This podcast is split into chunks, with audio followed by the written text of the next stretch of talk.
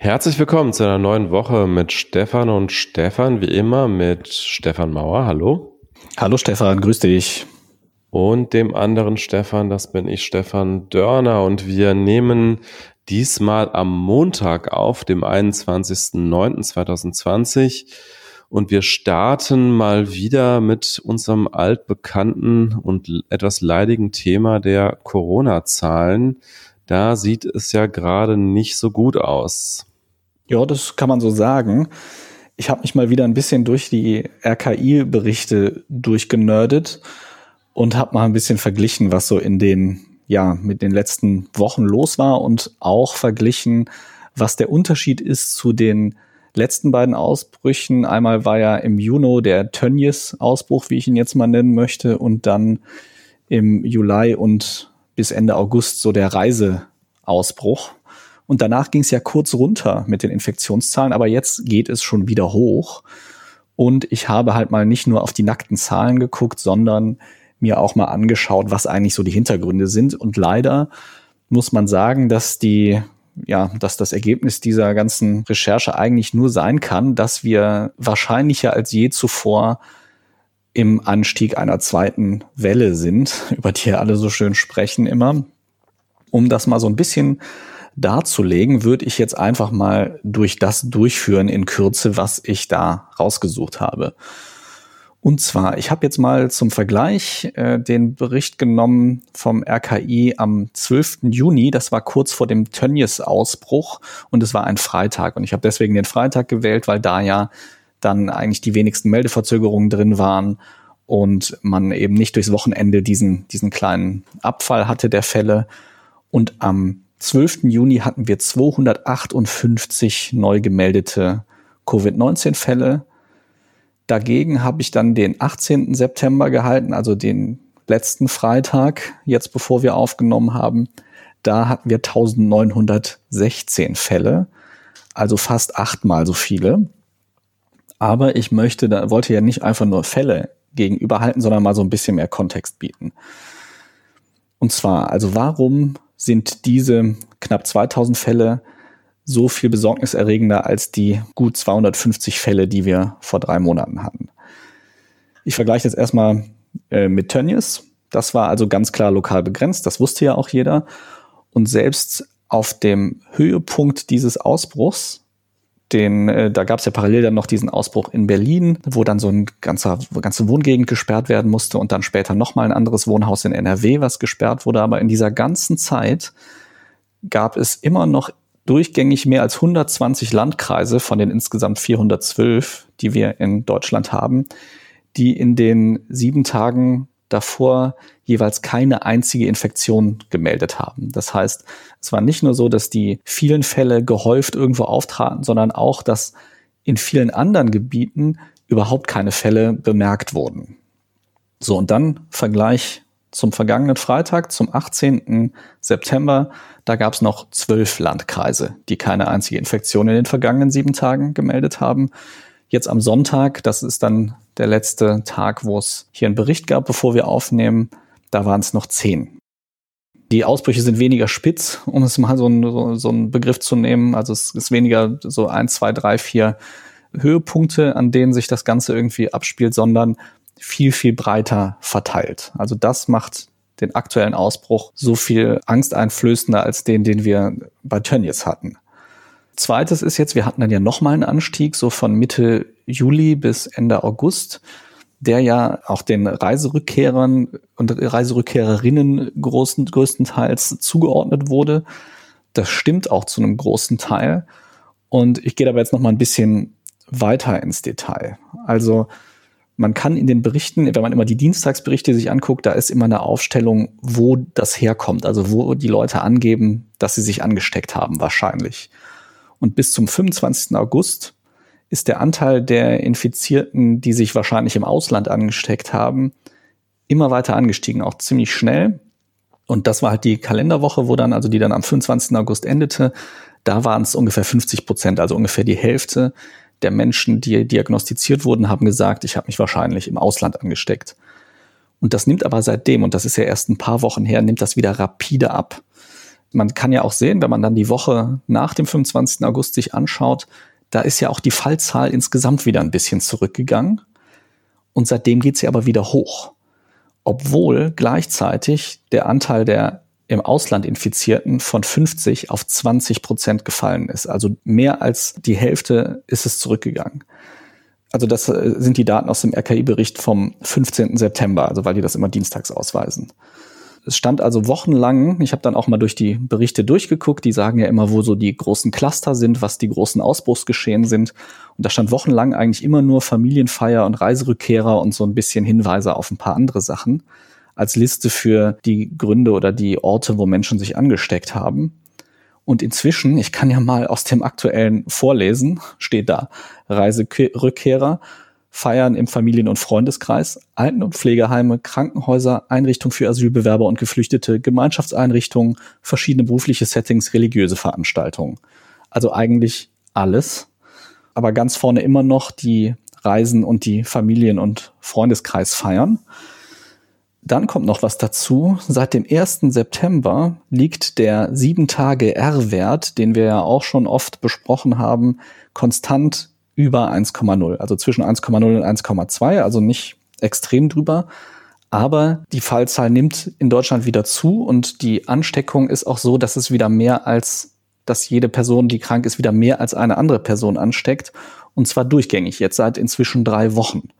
Und mit dieser erhöhten Basis, die wir haben, also dass wir sagen, unter der Woche haben wir ja jetzt zuletzt immer so um die 2000 neue Fälle pro Tag ausgewiesen, ist natürlich auch die Steigerung wieder deutlich höher. Also beide Dinge, also es ist nicht mehr lokal begrenzt und es ist auch nicht mehr auf sonst eine große Quelle zurückzuführen, wo das herkommt. Also das macht besonders Sorge und eben die Tatsache, dass jetzt also schon seit drei Wochen immer so ein bisschen mehr als eine andere Person durch jeden angesteckt wurde, der krank war. Also das sind so die größten Bedenken, die ich habe, wenn ich diese beiden Ausbrüche vergleiche. Man muss ja auch dazu sagen, 1,1 oder 1,2 klingt auf den ersten Blick jetzt nicht so viel schlimmer als 1,0, aber es ist eben dann alles über 1 bei der Reproduktionszahl ein exponentielles Wachstum. Das heißt, wenn es nur lange genug über 1 ist, über der Zeitraum lang genug ist, dann laufen wir wieder in so ein exponentielles Wachstum, was dann irgendwann sehr schnell nicht mehr unter Kontrolle gehalten werden kann. Und ich glaube, viele nehmen das äh, Coronavirus, das neuartige Coronavirus inzwischen nicht mehr ganz so ernst, auch weil die Todesfälle halt relativ gering sind äh, angesichts der doch steigenden Zahlen.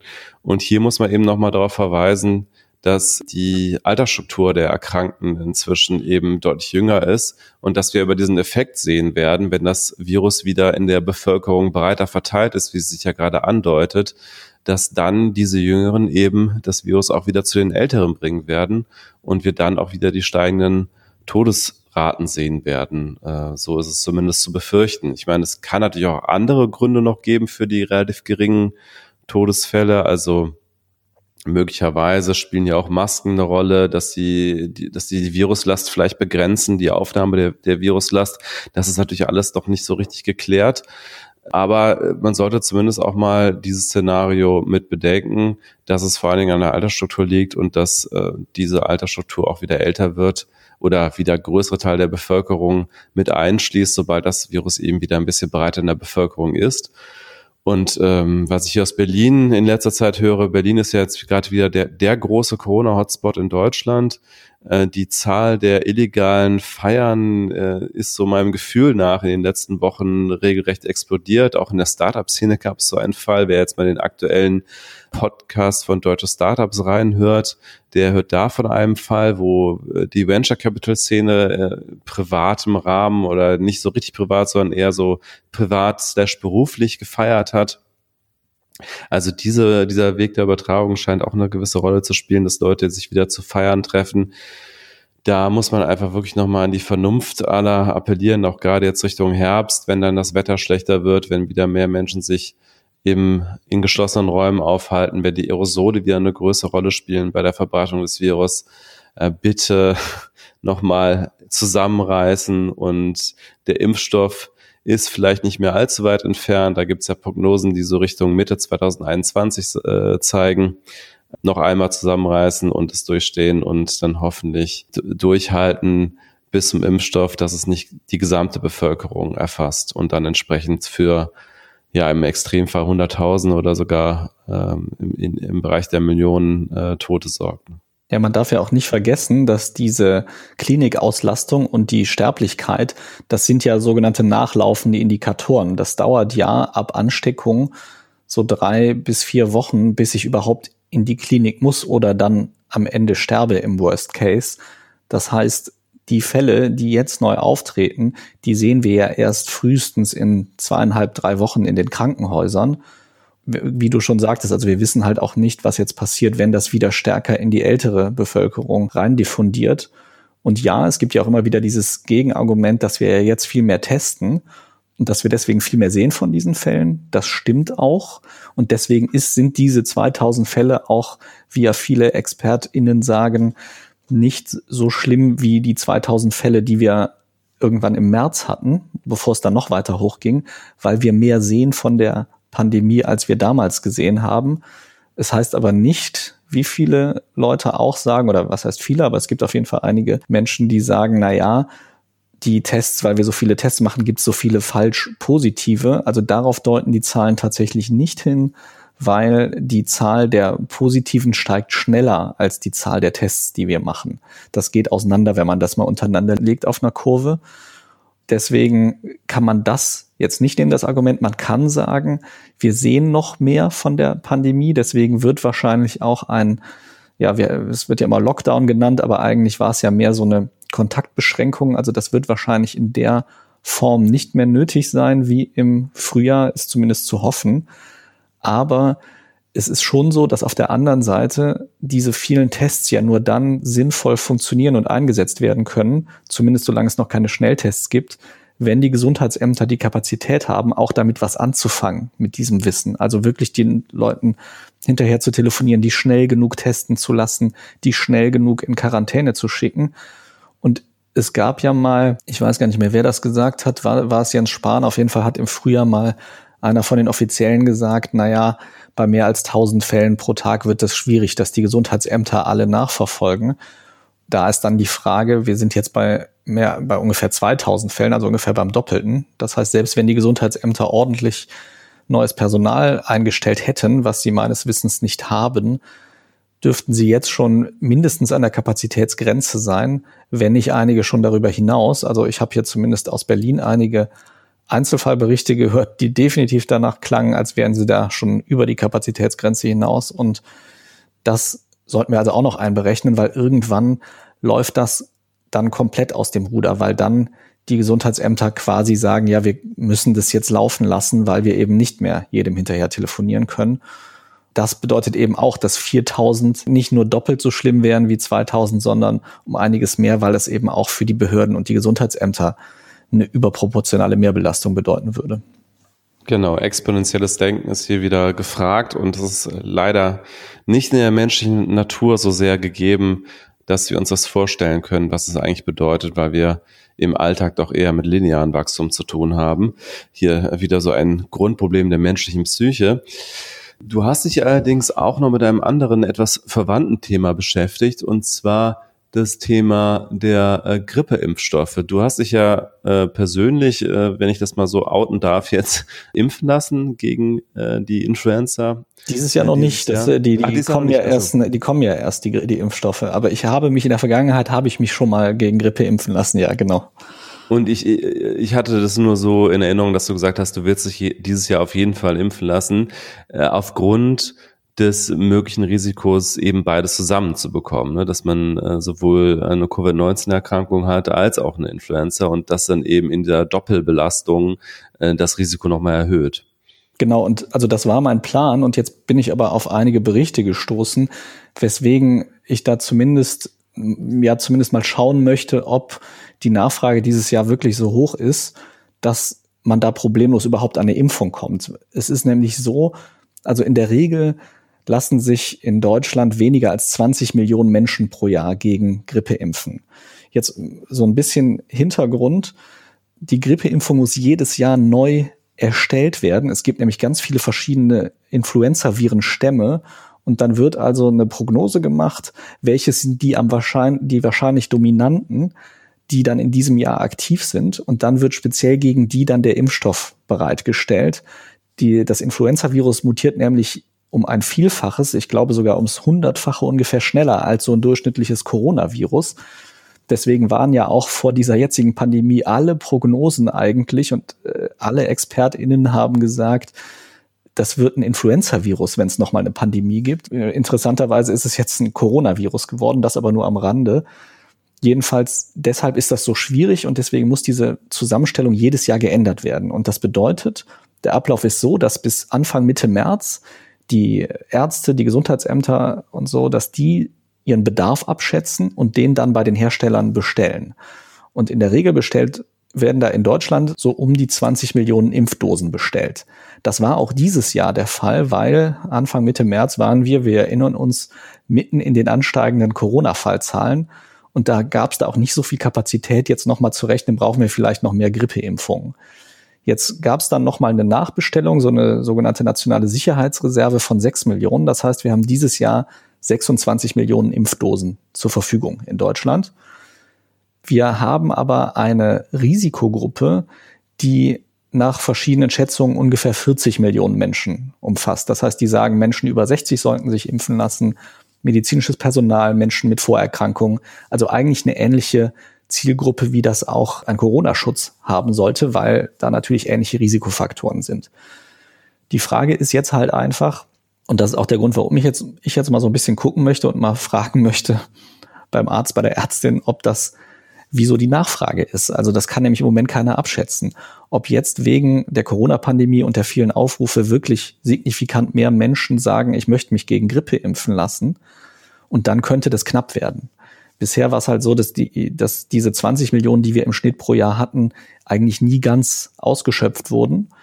Aber jetzt ist ja auch eine andere Situation. Und ja, ich möchte mich gerne impfen lassen dieses Jahr gegen Grippe, weil einfach so eine Doppelinfektion sicherlich keinen Spaß macht. Aber ich möchte natürlich auch niemandem, der irgendwie zur Risikogruppe gehört, eventuell eine Impfdosis wegnehmen. Deswegen, das ist dieses Jahr ein bisschen tricky und wir werden wahrscheinlich noch ein bisschen warten müssen. Die Impfsaison geht so Ende Oktober, November geht die los. Und dann müsste man halt einfach nochmal, vielleicht auch nochmal eine kleine Recherche machen, nochmal mit ein paar Ärzten sprechen und fragen, wie da so die Nachfrage ist. Man kann diese Impfdosen jetzt auch nicht nachproduzieren. Das geläufigste oder das gängigste Verfahren, die zu produzieren, dafür braucht man zum Beispiel Hühnereier und in denen wird das dann angezüchtet. Und davon braucht man wirklich ja unfassbar viele für diese Menge an Impfdosen. Und das kann man halt nicht mal so eben in ein paar Wochen nochmal nachproduzieren. So ist, so ist gerade der Stand der Dinge und wir müssen uns jetzt so ein bisschen darauf vorbereiten, abwarten, wie ist die Nachfrage und uns dann falls nötig, möglichst solidarisch verhalten, hoffentlich, damit eben auch die Leute den Impfstoff kriegen, die ihn wirklich brauchen. Also deine Empfehlung wäre da dann mal zu horchen bei dem Hausarzt, Hausärztin, wie so die Nachfrage ist. Und nur in dem Fall, äh, wenn es sich abzeichnet, dass diese Impfdosen nicht ausgeschöpft werden, sofern man nicht selber zur Risikogruppe gehört, dann eben nicht äh, zugreifen, sondern eher den den Risikopatienten das zu überlassen. Ja, oder halt auch mal eine offizielle Stelle anfragen. Also das würde ich jetzt zum Beispiel auch tatsächlich mal machen und das können wir dann ja hier im Podcast auch erzählen, wenn wir das dann wissen. Und da wird es ja sicherlich noch Medien geben, die da irgendwie solche Recherchen anstellen. Im Moment ist es tatsächlich so, dass das niemand so richtig abschätzen kann, weil man eben nur die Vergleichswerte aus den vorherigen Jahren hat und da war ja die Situation eine ganz andere. Ja, verstehe. Ich wusste nicht, dass äh, die Impfstoffe in dem Fall mit, mit Hühnereiern produziert werden. Das heißt ja, Veganer dürften die eigentlich gar nicht so nutzen. Es gibt noch eine andere Methode, die ist aber äh, deutlich weniger verbreitet. Ich glaube nur so 20 Prozent der Impfdosen, die in Deutschland verkauft werden, werden auf so eine andere Methode. Ich bin da aber auch kein Experte. Ich weiß also nicht genau, wie das jetzt funktioniert. Ich weiß nur, dass ungefähr 80 Prozent der Impfdosen mit Hilfe von Hühnereiern produziert werden. Das ist übrigens bei gar nicht so wenig Medikamenten der Fall, dass man dafür Hühnereier braucht, um die, zu, um die herzustellen. Ah, interessant, ja. Gut, dann würde ich sagen, kommen wir zum nächsten Thema. Das ist was ganz anderes und zwar eines, was jetzt in den Medien so ein bisschen unter ferner Liefen ähm, Bericht erstattet wurde. Äh, Im Vorfeld gab es einige Berichte, aber jetzt, nachdem der Bundesrat dem zugestimmt hat, ist das so ein bisschen untergegangen. Und zwar äh, geht es um das Thema Lebensmittelkontrollen. Wir hatten das ja in letzter Zeit häufiger, dass wir Verunreinigungen im Fleisch hatten, Listeride im Fleisch, Insektizide in Eiern. Wir hatten den Fleischskandal bei Wilke, wodurch keimbelastete Würste drei Menschen gestorben sind. Und äh, schon im Vorfeld hatten alle Bundesländer einstimmig dafür plädiert, eine Reform der Lebensmittelkontrollen durchzusetzen. Es ist bisher so, dass, oder es war bisher so, dass äh, jedes Bundesland selbst dafür verantwortlich war, diese Kontrollen einzurichten bzw. Mindeststandards zu setzen.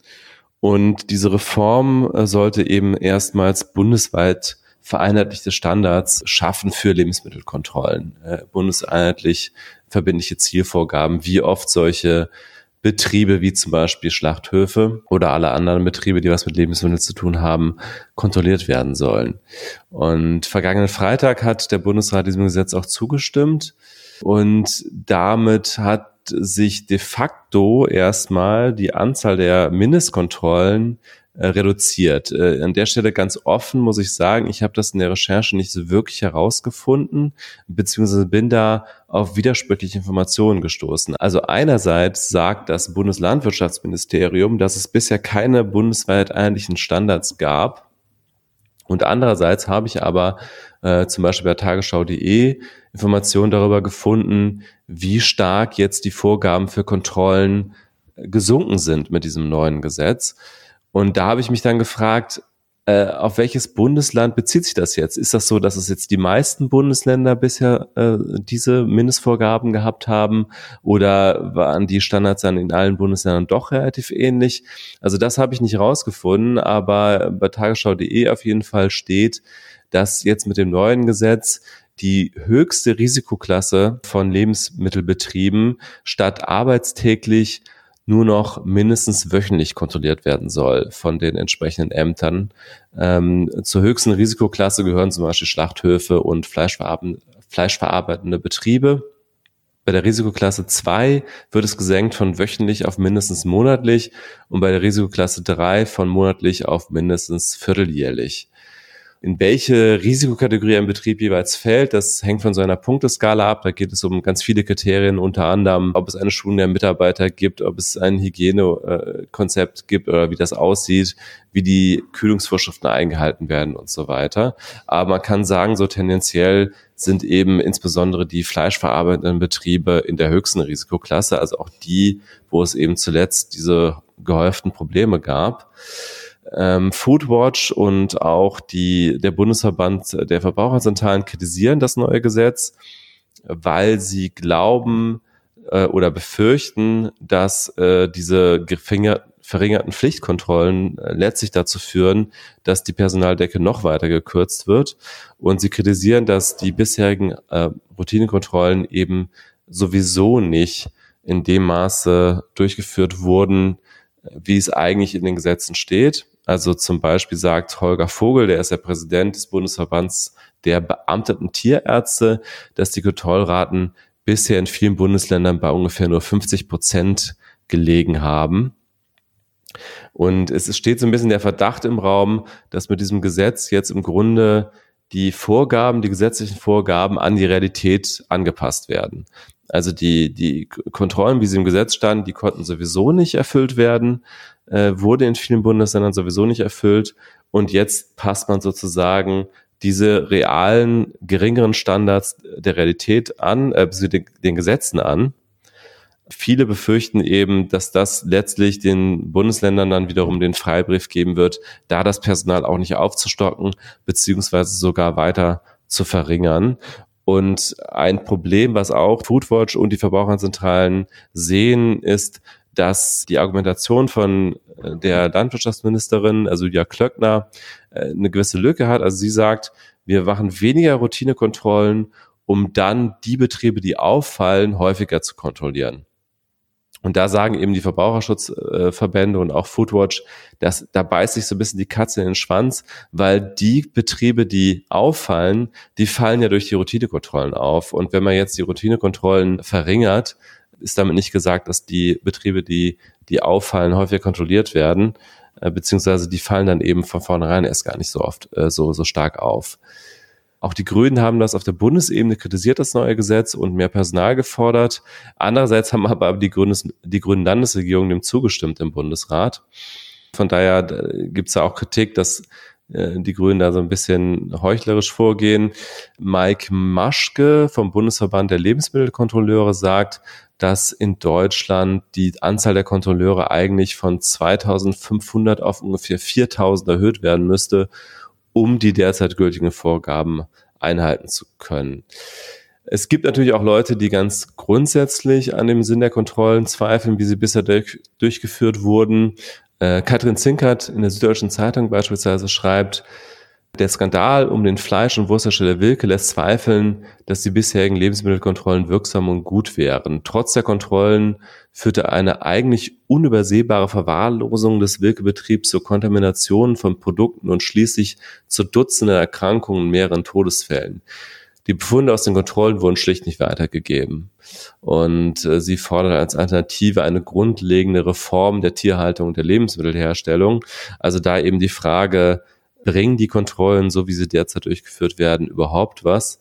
Da sie ja zum Beispiel bei Wilke durchaus stattgefunden haben, aber eben nicht zur Änderung geführt haben. Das Gesetz ist jetzt beschlossen worden, der Bundesrat hat zugestimmt. Wir werden sehen, wie das sich in der Praxis auswirkt. Ich vermute, wie gesagt, vor allen Dingen, dass mit diesen neuen gesetzlichen Grundlagen die Gesetze sozusagen der Realität angepasst wurden. Also dass die Kontrollen dann eben gesetzmäßig sind, nicht dadurch, dass sie mehr geworden sind, sondern dadurch, dass sie sozusagen gleich bleiben, aber dann den gesetzlichen Mindestanforderungen genügen.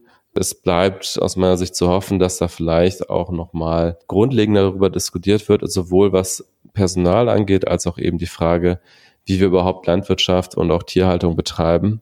Denn es hat ja in diesem Bereich, wie gesagt, ähm, einerseits diese Hygieneskandale gegeben, die auch zu Todesfällen geführt haben, aber andererseits eben mit Tönnies auch wiederum in anderer Hinsicht äh, gesundheitlich bedenkliche Auswirkungen gehabt.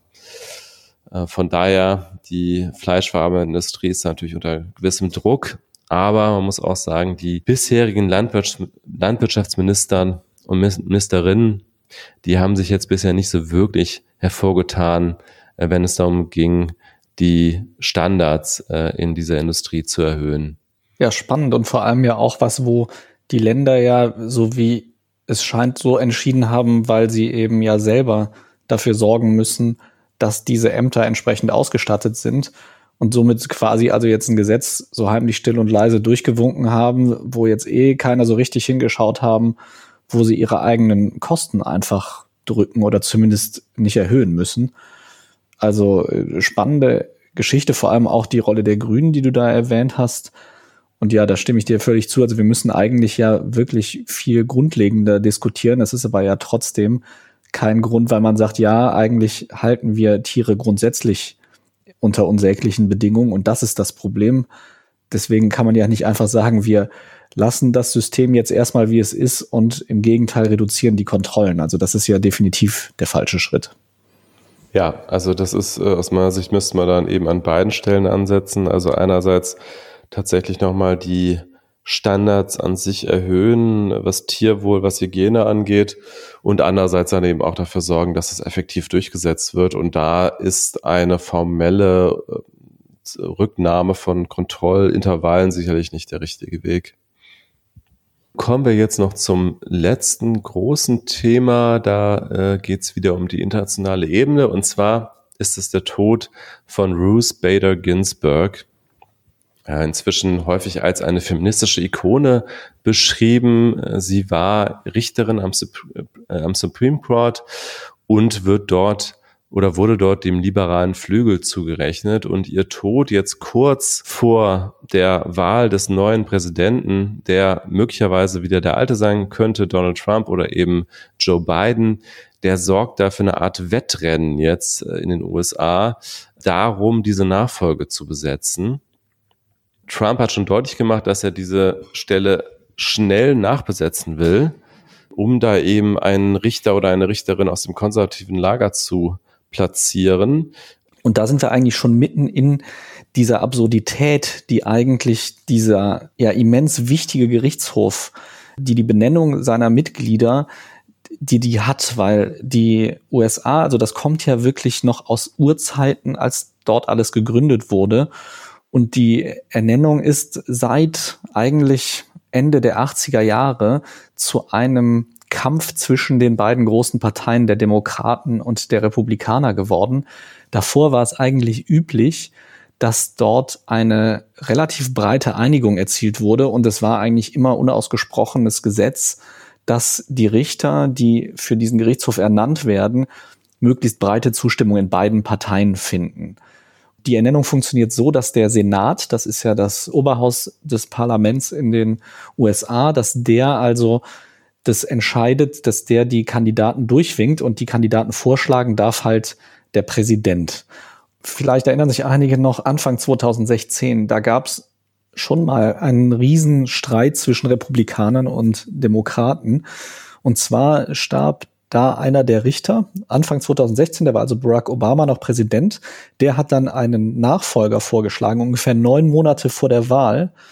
Und die Republikaner haben aber gesagt, das ist zu kurz vor der Wahl, du darfst es jetzt nicht mehr ihn vorschlagen und haben also den nicht durch den Senat gewunken, wo sie die Mehrheit hatten. Die haben einfach immer wieder blockiert und, äh, und hier was aufgeschoben, da was nicht gemacht. Am Ende ist er damit nicht durchgekommen. Und dann hat Donald Trump letztendlich äh, seinen Kandidaten nominiert. Das war äh, Neil Gorsuch. Der sitzt jetzt auch im Gericht und ist dort Richter. Und die Republikaner haben damals, um ihn überhaupt durchzukriegen, weil die Demokraten so sauer waren wegen dieses ganzen Vorgangs, haben sie nochmal die Mehrheit, die nötig ist, um also im Senat einen Richter durchzuwinken für dieses Gericht von 60 auf 51 von 100 Sitzen gesenkt. Also man kann jetzt mit einer einfachen Mehrheit das bestimmen und de facto sogar, wenn man jetzt an der Regierung ist, sogar mit 50, weil der Präsident des Senats ist immer der Vizepräsident der Vereinigten Staaten und der darf im Falle von, einem, von einer 50-50 oder von einer unentschiedenen Abstimmung, darf der der Tiebreaker sein und entscheiden, welche Seite gewonnen hat. Jetzt ist es also so, dass wenn Donald Trump also durchkommt damit, noch eine Kandidatin oder einen Kandidaten aus dem republikanischen Lager dort unterzubringen, dass wir dann ein Kräfteverhältnis von sechs zu drei hätten. Also eine, ein extremes Übergewicht an konservativen Stimmen im Supreme Court. Das würde wahrscheinlich diese Mehrheitsverhältnisse auf Jahrzehnte hinaus zementieren, weil die Richter und Richterinnen dort werden auf Lebenszeit ernannt. Und das finde ich ist eigentlich mal ein ganz guter Zeitpunkt, um zu diskutieren, ob nicht dieses ganze System total durcheinander und nicht mehr funktional ist in den USA, wie diese Richter ernannt werden. Ruth Bader Ginsburg hat selber noch vor kurzem gesagt, dass sie jetzt unbedingt, sie war ja schwer an Krebs erkrankt und sie hat selber gesagt, dass sie unbedingt noch bis zur Wahl durchhalten will, damit eben eine solche Situation nicht passiert, in der Hoffnung, dass Trump dann nicht mehr Präsident ist, wenn sie stirbt. Und das alleine, also dass diese eine Person die da jetzt hinkommt, die wird unglaublich entscheidend sein für die Politik, die in den USA in den nächsten 10, vielleicht sogar 20 Jahren gemacht wird. Oder diese eine Personalie. Und man muss sich das mal vorstellen. Der Senat besteht aus 100 Senatorinnen und Senatoren. Die werden in den einzelnen Bundesstaaten gewählt. Und zwar kann jeder Bundesstaat, unabhängig davon, wie viele Einwohner er hat, zwei davon entsenden. Das kommt damals aus der Zeit, als es noch die 13 Gründerstaaten der USA gab. Und da war denen damals wichtig, dass es eine Kammer gibt, in, dem, in der jeder Staat das gleiche Gewicht hat. Und das hat sich also fortgesetzt.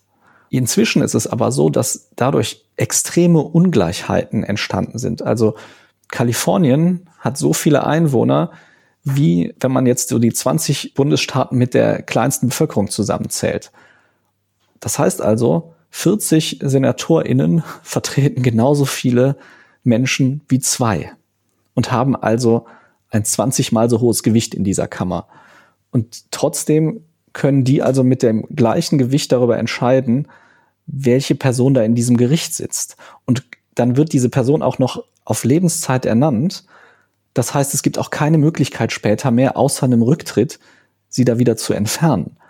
Diese ganze Kombination aus Mechanismen sorgt also jetzt dafür, dass eine einzige Person, die dort jetzt gesucht wird, dafür sorgen kann, dass die komplette Politik der USA für die nächsten mindestens zehn Jahre einen neuen Spin erhält und dass es halt auch viel schwieriger wird, diese dann sehr zementierte Mehrheit wieder zu brechen.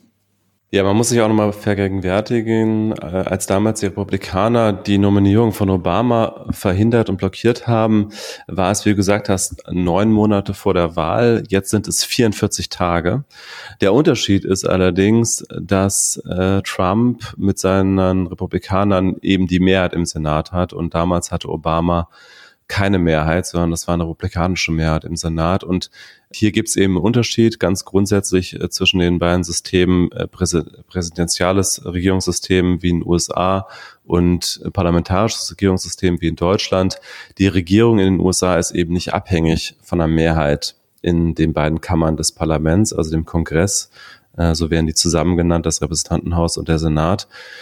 Grundsätzlich zu dieser Sache, dass sie auf Lebenszeit benannt werden, das ist natürlich kann man das sehr kritisch sehen, äh, sehe ich auch sehr kritisch. Es führt aber auch dazu, dass die Richterinnen und Richter, die eingesetzt werden, nicht immer unbedingt so entscheiden, wie es die Präsidenten vielleicht vorgesehen haben oder vorhergesehen haben, die sie dann eingesetzt haben. Also es gab durchaus schon ein paar Richterinnen und Richter, die sich im Laufe ihrer Amtszeit dann doch ganz schön gewandelt haben und plötzlich irgendwie sozusagen ausgeschert sind aus dem Lager, dem, dem sie eigentlich verortet waren, liberal beziehungsweise konservativ. Und es gibt halt grundsätzlich so einen Konflikt, der auch mit konservativ und liberal oder links gar nicht so viel zu tun hat, nämlich die Frage, wie viel Politik soll eigentlich das oberste Gericht der USA machen?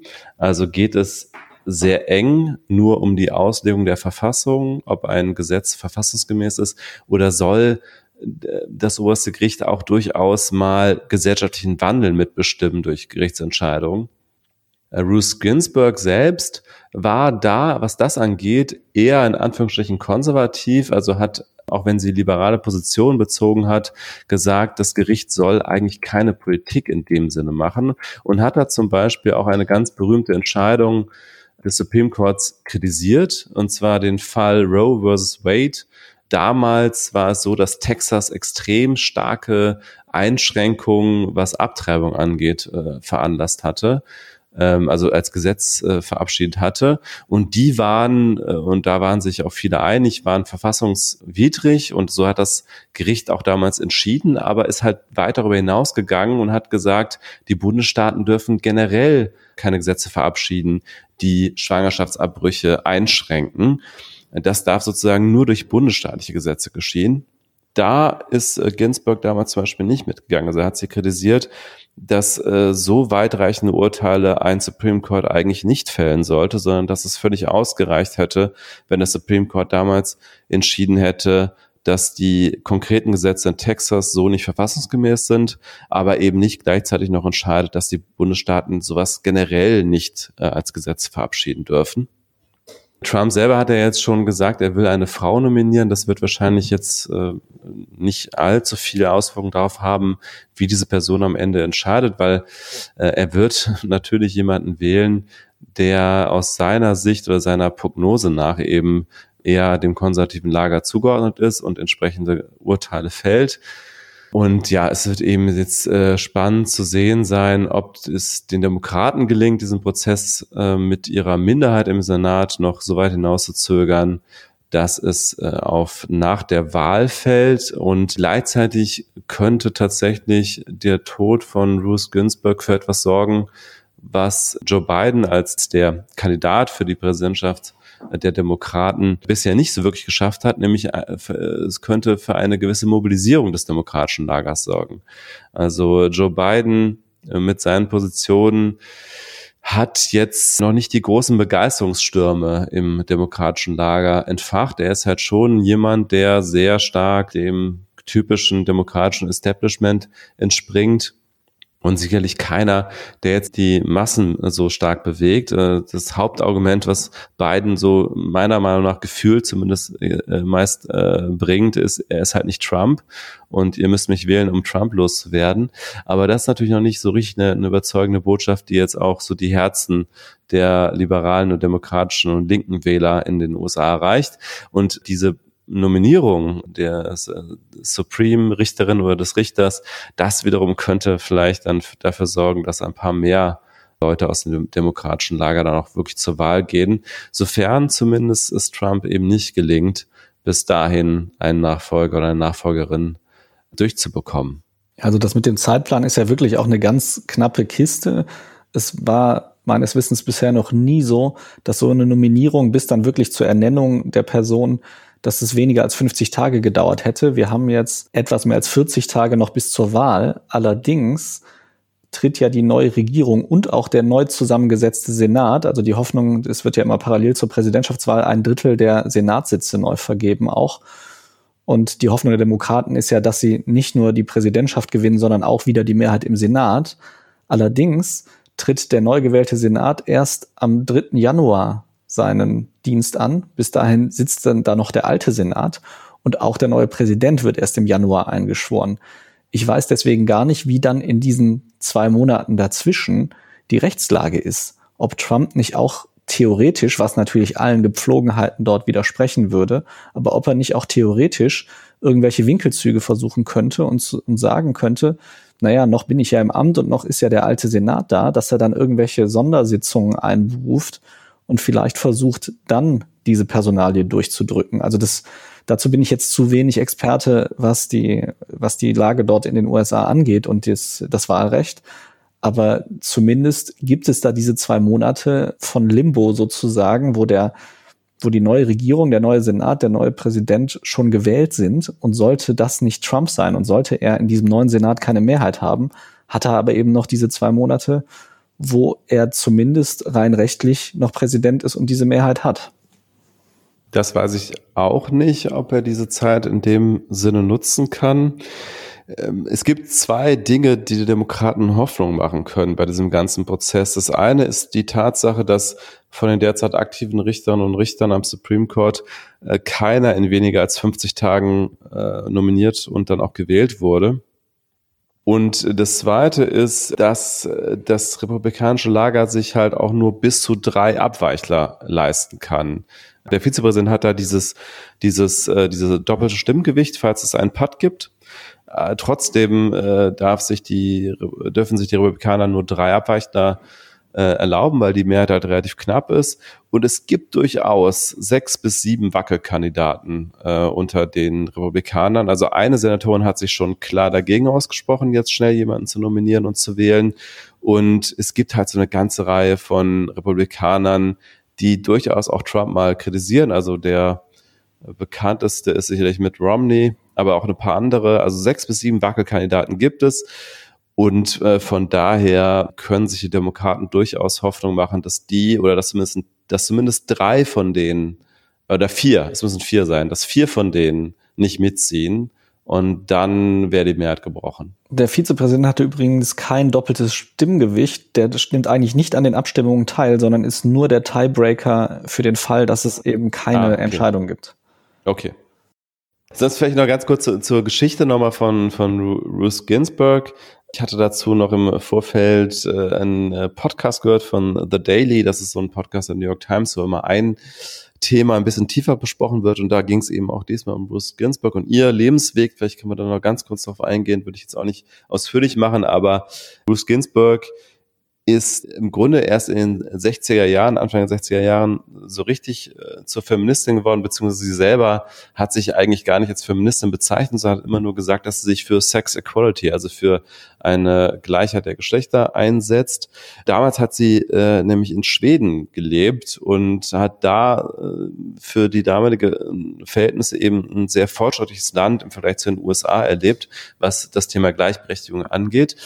Und als sie in den USA zurück war, ist sie dann Anwältin der ACLU geworden, also dieser bekannten US-Bürgerrechtsorganisation American Civil Liberties Union und hat vier von fünf Fällen tatsächlich gewonnen vor Gericht, wo es immer um diese Gleichberechtigungsfragen ging. Und interessanterweise ging es da in erster Linie, hat sie in erster Linie Männer vertreten, die sich ungerecht behandelt äh, fühlten. Zum Beispiel ein alleinerziehenden Vater, der nicht dieselbe Unterstützung bekommen hat wie alleinerziehende Mütter und auch diesen Fall zum Beispiel gewonnen. Das vielleicht noch kurz als Hintergrund dazu, warum sie äh, da vielen so als eine feministische Ikone gilt. Sie hat sich dann eben auch sonst immer in, in, in vielen Fällen für liberalen Positionen eingesetzt, sei es jetzt die Todesstrafe mit der Giftspritze oder sei es äh, eben Abtreibung, aber eben dann durchaus auch eine, die auch sich für Männer eingesetzt hat, wenn, wenn sie da eine Benachteiligung gesehen hat und eine, die eben einen Supreme Court vertreten hat oder eine Supreme Court äh, Urteilspolitik, die nicht so stark in die Gestaltung von Politik eingreift, äh, wie man eben an diesem Fall Roe versus Wade sehen kann, den sie dann kritisiert hat. Ganz grundsätzlich sehe ich das ähnlich wie du, dass man dieses System sehr kritisch sehen kann. Also einerseits die Frage, warum bestimmen eigentlich so wenige Menschen in einigen Bundesstaaten so stark das Schicksal von allen Amerikanern dann? Und warum hängt es am Ende dann eben an so wenigen Menschen, äh, an konkreten Personen, wenn es darum geht zu entscheiden über das Schicksal von ja über 200 Millionen US-Amerikanern? Über 300 Millionen. Ja, inzwischen stimmt, 300 Millionen, ja. Ja, also von daher, das sehe ich auch sehr kritisch. Es, es sollte sicherlich irgendwie eine Art von Gewaltenteilung geben und irgendeine Art von Gerichtsbarkeit, die auch die Verfassungsmäßigkeit von Gesetzen entscheidet. Ähm, wir haben aber eben auch da das Phänomen in den USA, dass wir eine extreme Polarisierung haben, dass es diese Zeit der überparteilichen Kandidaten lange vorbei ist. Der, der letzte Richter, der mit einer Mehrheit von Demokraten und Republikanern fast einstimmig gewählt wurde, das war 1987 ein Kandidat, den damals Ronald Reagan vorgeschlagen hat. Ja, wäre doch vielleicht mal wieder Zeit, da ein bisschen mehr parteiübergreifende Linie reinzubringen. Aber das ist, glaube ich, bei der aktuellen Polarisierung der US-Politik sehr schwer vorstellbar. Gut, damit würde ich sagen, verabschieden wir uns aus dieser Woche. Ähm, wie immer verweisen wir, oder zumindest nicht, äh, zumindest in letzter Zeit haben wir immer darauf verwiesen, dass ihr uns schreiben könnt, wenn ihr Feedback habt. Und zwar an die E-Mail-Adresse post.stefanstefan.de. Der erste Stefan mit PH, der zweite mit F. Und wir freuen uns natürlich auch über Bewertungen in eurer Podcast-App oder bei Spotify oder wo auch immer ihr uns hört. Und vielen Dank fürs Zuhören und bis zum nächsten Mal. Danke auch von mir. Habt eine schöne Woche und bis bald. Ciao.